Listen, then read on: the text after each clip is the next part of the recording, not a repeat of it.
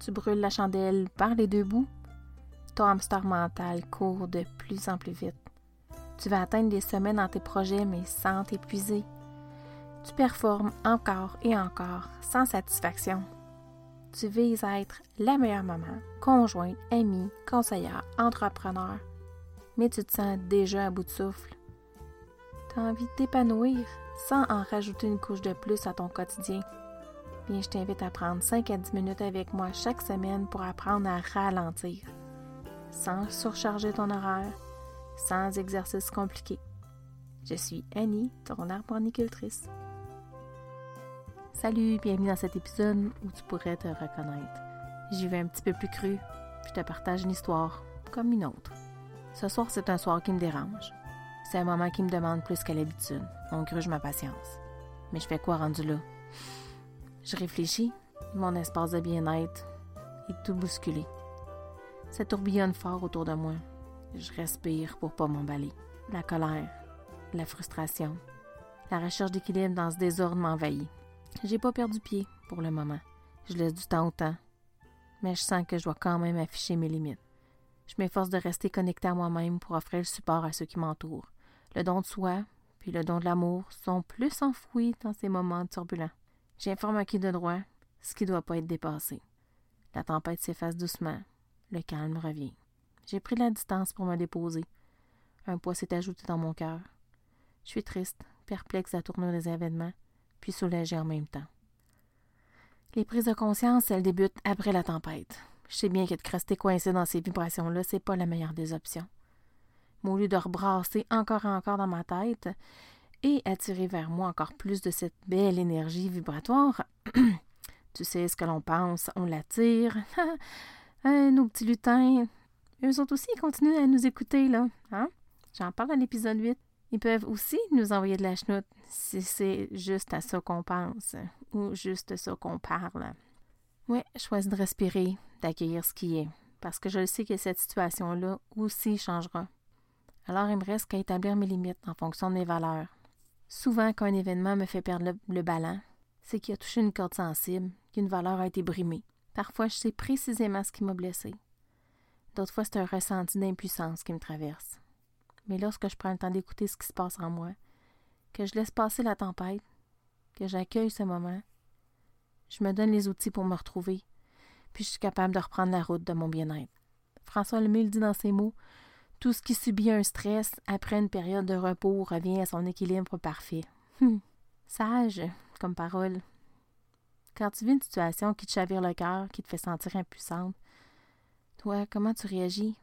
Te protèges-tu? Apprendre à se faire respecter quand on a, quand on a une âme qui veut plaire à tout le monde, en tout temps, est plus qu'essentiel. Ah oui, c'est vrai, je t'informe que de réussir à plaire à tous, c'est impossible. On finit toujours par déranger quelqu'un. T'aimes peut-être ce podcast, mais il y en a d'autres qui vont trouver ça ridicule. Mais honnêtement, ce que eux en pensent, ça me regarde pas. Une autre petite histoire qui m'a permis de grandir, puis qui m'a permis de me respecter davantage. Je te la raconte. Hum, Imagine-toi, tu vis dans une belle maison, un beau terrain, tu fais des efforts continuels pour garder ta demeure propre, accueillante. Tu as un magnifique jardin, les fleurs que tu cultives sont magnifiques. Tu cultives avec passion.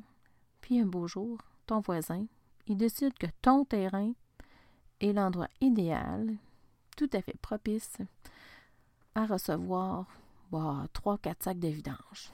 Puis il vient les vider sur ton terrain sans raison. Euh, tu te sens comment? Tu faire? Tu dis rien? Ou tu prends le temps d'établir tes limites, puis celles de ton terrain? C'est la même chose pour ce qui se passe autour de nous.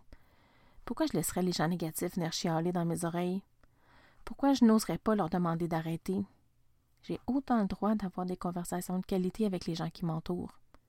J'ai le droit de respecter qui je suis, puis d'indiquer, avec amour et bienveillance, mes limites.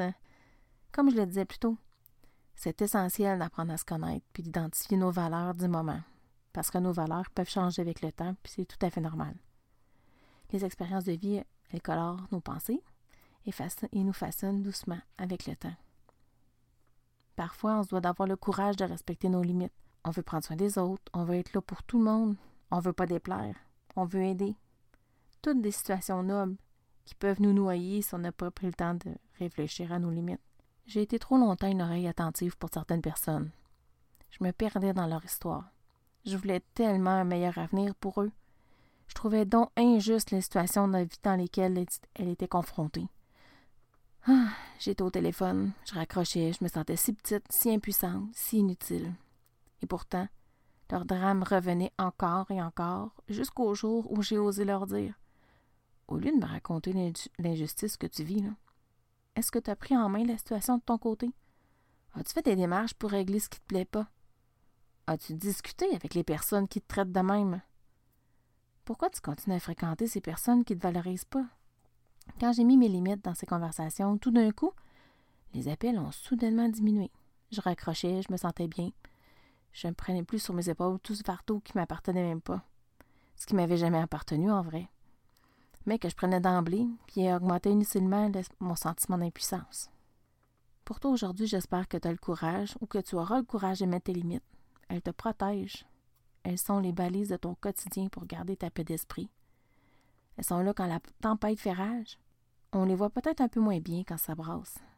Mais quand on laisse un peu de temps, un peu d'espace, d'espace physique, on les retrouve quand on, a, vraiment pris le temps de se connaître. Dis-moi si tu as aimé, n'oublie pas de partager. Ça peut toujours inspirer une amie, un membre de ta famille qui en a besoin. Tu peux toujours venir m'écrire sur ma page Facebook Annie Couture Pro. J'aime bien connaître ton point de vue sur mes épisodes. Bref, je te souhaite une magnifique semaine. Prends soin de toi. On se retrouve mercredi prochain. Au plaisir de grandir avec toi.